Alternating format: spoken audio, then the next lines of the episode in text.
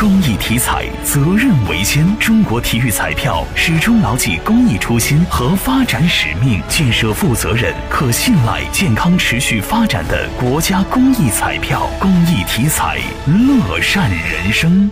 近日，国家发改委会同财政部制定的我国利用欧洲投资银行贷款2018至2019年备选项目规划已获国务院批准。记者从河南省财政厅了解到。河南省森林资源发展和生态服务项目作为新增项目之一，获得欧洲投资银行贷款。